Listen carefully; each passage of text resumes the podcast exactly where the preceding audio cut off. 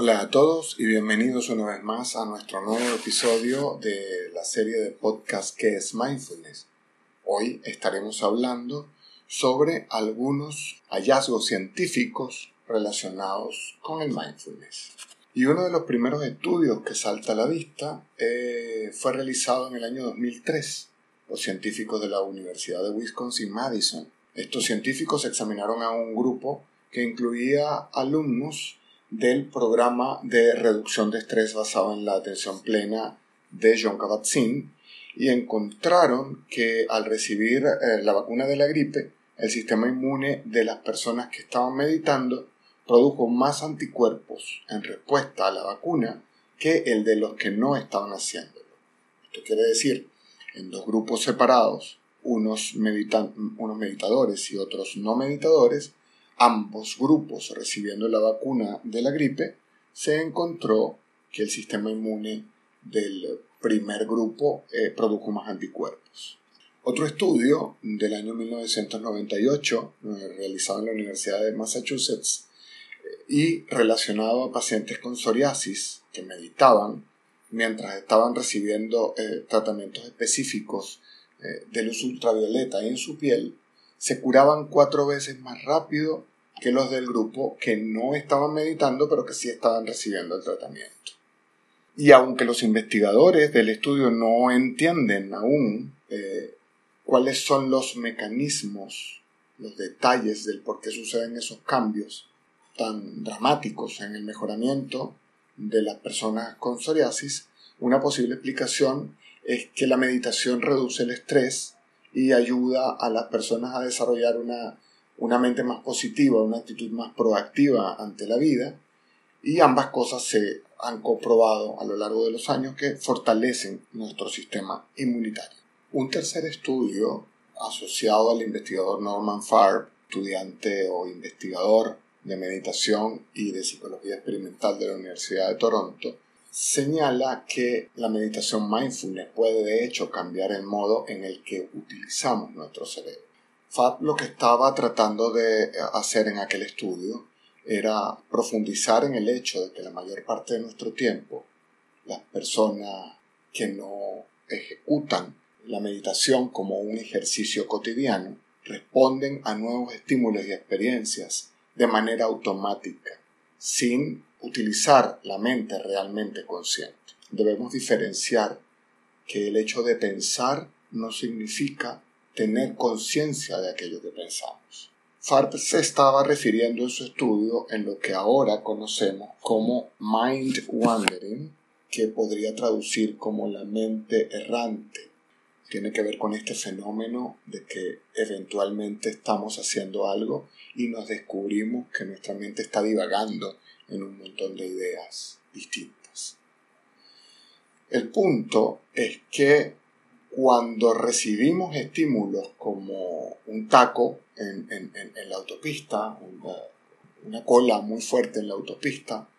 es un, un problema que inmediatamente comienza a disparar una cantidad de respuestas automáticas angustia porque vamos a llegar tarde a casa a cenar o a un compromiso que tenemos. O de repente estamos caminando por la casa y nos cruzamos con un par de zapatos atravesados en la entrada de la puerta o en el medio del pasillo de nuestra casa y ese obstáculo súbitamente también dispara una cantidad de reacciones automáticas y hace que terminemos molestándonos. El punto del estudio de FAR es que nuestra mente cuando no estamos conscientes de lo que está ocurriendo, dispara una cantidad de reacciones automáticas y una cantidad de pensamientos automáticos que producen algún tipo de respuestas. Ese tipo de proceso narrativo, de proceso discursivo automático que ocurre en nuestro cerebro, eh, hoy en día sabemos que ocurre en el córtex medio prefrontal del cerebro, un área de nuestro, de nuestro cerebro que está situada tras la zona media de la frente, y esa área está encargada de coordinar conductas y pensamientos complejos, que no necesitamos coordinarlos de manera consciente. Esa también es, por cierto, la parte del cerebro que utilizamos cuando nuestra mente comienza a hacer lo que les comenté, mind wandering o eh, mente errante. El hallazgo importante del, de este investigador Farb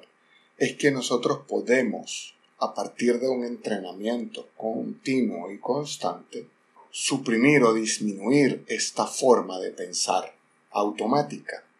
Pero intentar hacerlo de buenas a primeras es como querer ir al gimnasio e intentar levantar 100 kilos de peso de una sola vez sin haber pasado por un entrenamiento constante. En definitiva, el hallazgo de Farb tiene que ver con que la gente que practica meditación, específicamente meditación mindfulness, es capaz de activar una parte del cerebro completamente distinta a esta parte del cerebro que les había mencionado. Y esta parte que podemos activar a través de la meditación se llama la ínsula. Es una pequeña región situada en una parte profunda de la materia gris y está encargada de informarnos sobre lo que pasa en el momento presente sin conectar eso que está pasando, el hecho que está pasando, con una respuesta emocional. Es decir,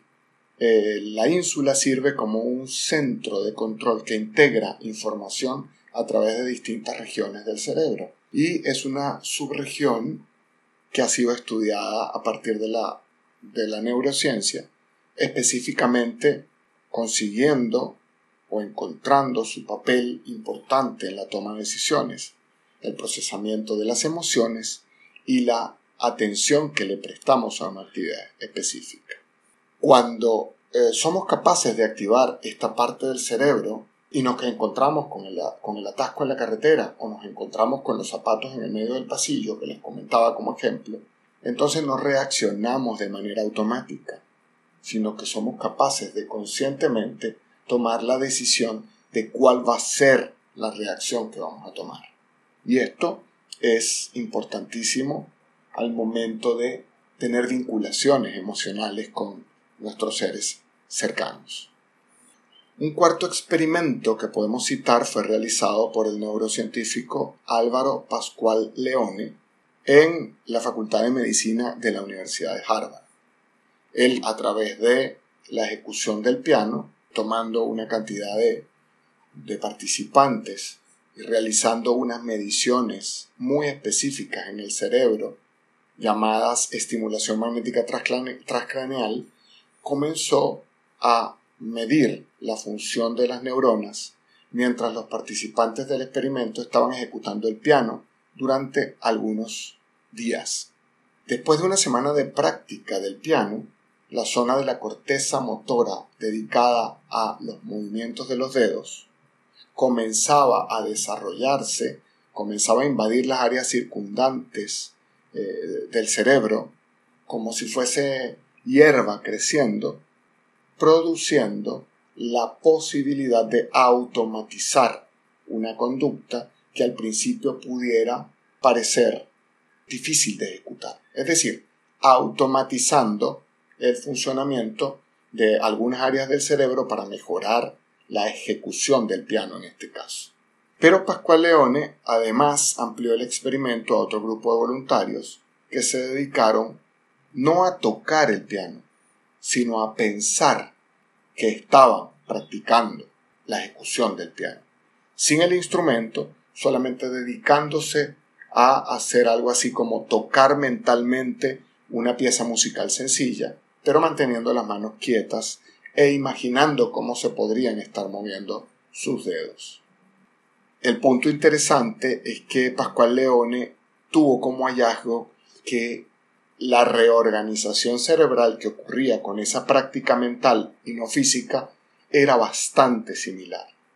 Esto quiere decir que podemos practicar mentalmente un lanzamiento, eh, los que juegan béisbol, por ejemplo, un lanzamiento de pelota, o practicar mentalmente un bloqueo en, en fútbol, una manera o una práctica de mover los brazos en la natación. Cualquier actividad física la podemos practicar de manera mental y este hallazgo de Pascual Leone eh, lo que demuestra es que el entrenamiento mental tiene el poder de cambiar la estructura física del cerebro sin necesidad de ejecutar físicamente una actividad. Esto nos conduce, varias de las cosas que le he comentado, nos conduce a preguntarnos sobre uno de los dogmas eh, más imperantes en la neurociencia, digamos, del siglo pasado, que durante décadas postuló y nos y creímos a pie juntilla que el cerebro humano ya adulto era esencialmente inmutable, que las conexiones que se establecían en nuestras células cerebrales o neuronas eran firmes e inamovibles, tanto en su forma como en su función, de manera tal que cuando alcanzábamos la edad adulta, creíamos que estábamos atrapados en esa configuración cerebral e incluso que en la medida en que íbamos perdiendo algunas células cerebrales no las podíamos recuperar. Esa creencia de décadas sobre el funcionamiento inmutable de nuestro cerebro humano ha tenido consecuencias muy profundas en la manera como ocurren tratamientos médicos, pero también en la manera en cómo tenemos ciertas creencias en nuestra cotidianidad. Las consecuencias profundas desde el punto de vista científico o médico tienen que ver con las expectativas que se tenían en el pasado sobre el valor de la rehabilitación en la recuperación de adultos después de un daño cerebral, como por ejemplo un accidente cerebrovascular, o la posibilidad de corregir algunas conexiones neuronales patológicas eh, relacionadas con enfermedades psiquiátricas. Hoy estamos descubriendo cosas sumamente interesantes al respecto del funcionamiento de nuestro cerebro y de sus capacidades adaptativas. Y hoy eh, está comenzando a surgir una teoría relativa a los eh, poderes impresionantes de neuroplasticidad que tiene nuestro cerebro. Esto es la capacidad que tiene de cambiar su estructura y sus funciones en relación a la experiencia. Y hoy sabemos que esos cambios que, que pueden producirse a nivel cerebral no son pequeños ni desdeñables. En la medida en que los científicos han venido explorando las capacidades de nuestro cerebro y los límites de la neuroplasticidad, van descubriendo que nuestra mente, que la mente humana, puede esculpirse incluso sin influencias externas. El cerebro, nuestro cerebro, puede cambiar como resultado de lo que pensamos. Y eso tiene implicaciones importantísimas para la salud. Algo tan aparentemente insustancial como un pensamiento puede, y de hecho lo hace, afectar la estructura, la configuración de nuestro cerebro, alterando nuestras conexiones neuronales de forma que incluso podamos llegar a tratar enfermedades mentales o quizás inducir una mayor capacidad de empatía y de compasión en nosotros como seres humanos. Incluso hay estudios que comienzan a mostrar que podemos modificar la estructura de nuestro cerebro para cambiar nuestros puntos de vista relacionados con el concepto de felicidad que tenemos y que antes suponíamos que era inamovible. En una serie de experimentos que realizó eh, Jeffrey Schwartz y algunos de sus colegas en la Universidad de California en Los Ángeles, encontraron que la terapia cognitivo-conductual puede calmar la actividad de los circuitos cerebrales que subyacen al trastorno obsesivo compulsivo, lo que vulgarmente conocemos como TOX, eh, de la misma forma como se hace con los medicamentos. Esto quiere decir que podemos intervenir el cerebro con terapia cognitivo-conductual con resultados equivalentes a los que tendríamos con la farmacología. Schwartz se interesó eh, sobremanera en el potencial terapéutico de la meditación consciente como eh, un tratamiento asociado a la terapia cognitivo-conductual. Esto es la práctica budista de observación y de atención plena, de conciencia plena de las experiencias internas.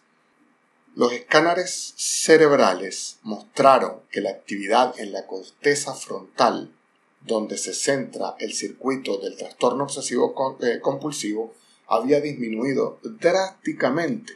con el uso de la meditación de la misma forma como disminuye con fármacos eficaces contra el trastorno obsesivo compulsivo. Schwartz llamó a estabilidad del cerebro neuroplasticidad autodirigida y llegó a la conclusión de que la mente definitivamente puede cambiar la estructura del cerebro. Hay otro estudio en la Universidad de Toronto eh, relativamente similar al anterior, pero esta vez utilizando la meditación con el tratamiento para la depresión. En ese estudio de la Universidad de Toronto se sometieron a 14 adultos con depresión a este tipo de terapia, enseñando a los pacientes a observar sus propios pensamientos de forma diferente. Y otros 13 pacientes del grupo control, en vez de ser sometidos a este tratamiento de meditación, fueron sometidos a un tratamiento farmacológico con paroxetina, que es un, antidepresivo muy conocido,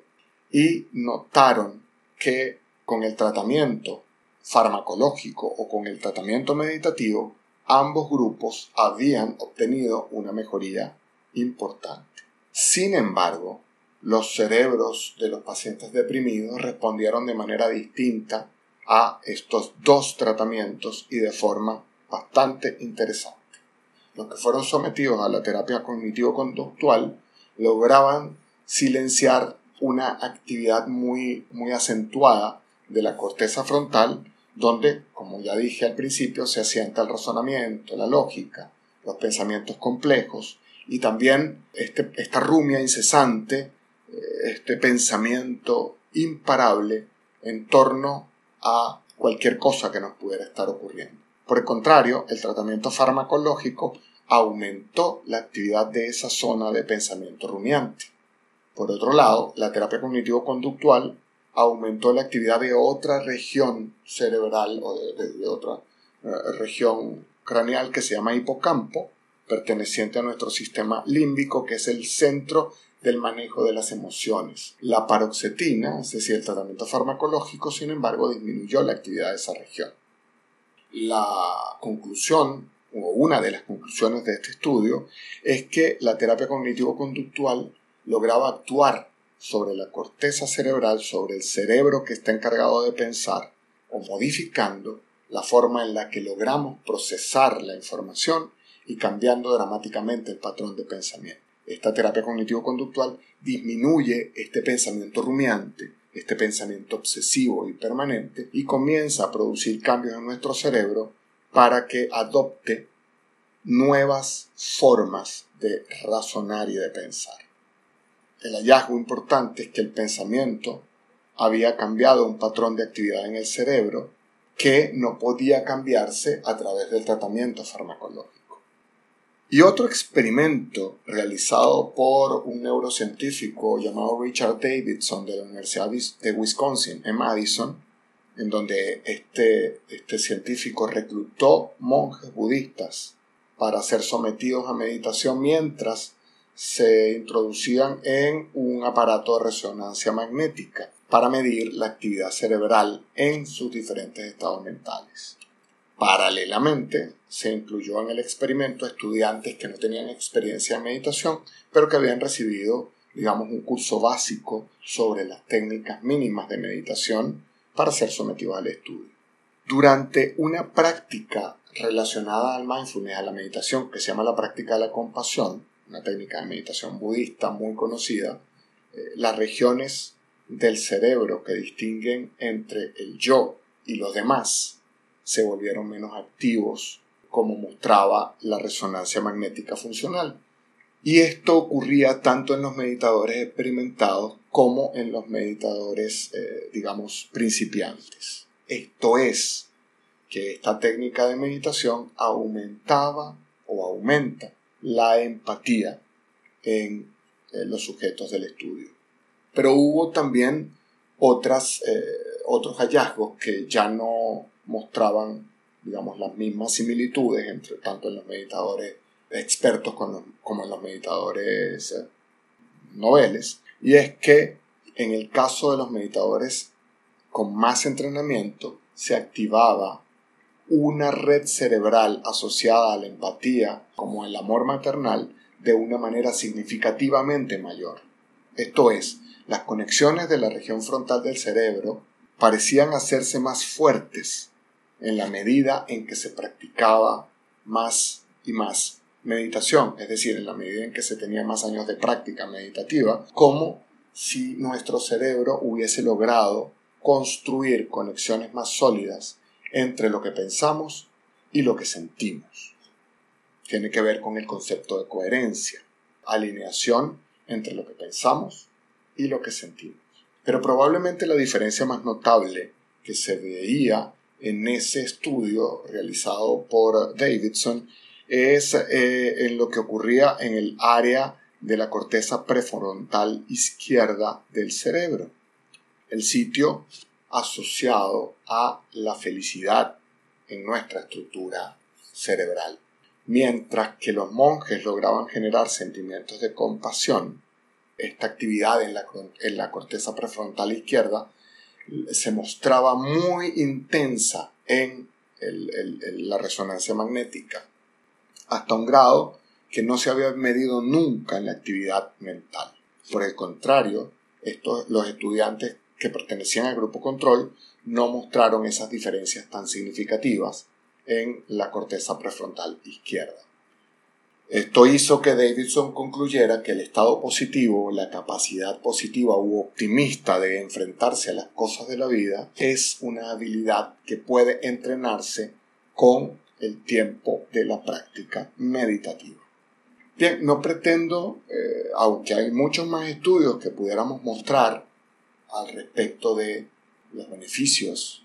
de la meditación desde el punto de vista científico, eh, con esta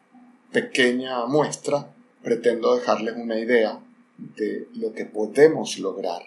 de hecho, a través de la práctica meditativa. Recuerden que les habló Miguel Frick y esta es nuestra serie de podcasts sobre qué es mindfulness de Haciendo Alma. Un abrazo para todos y feliz día.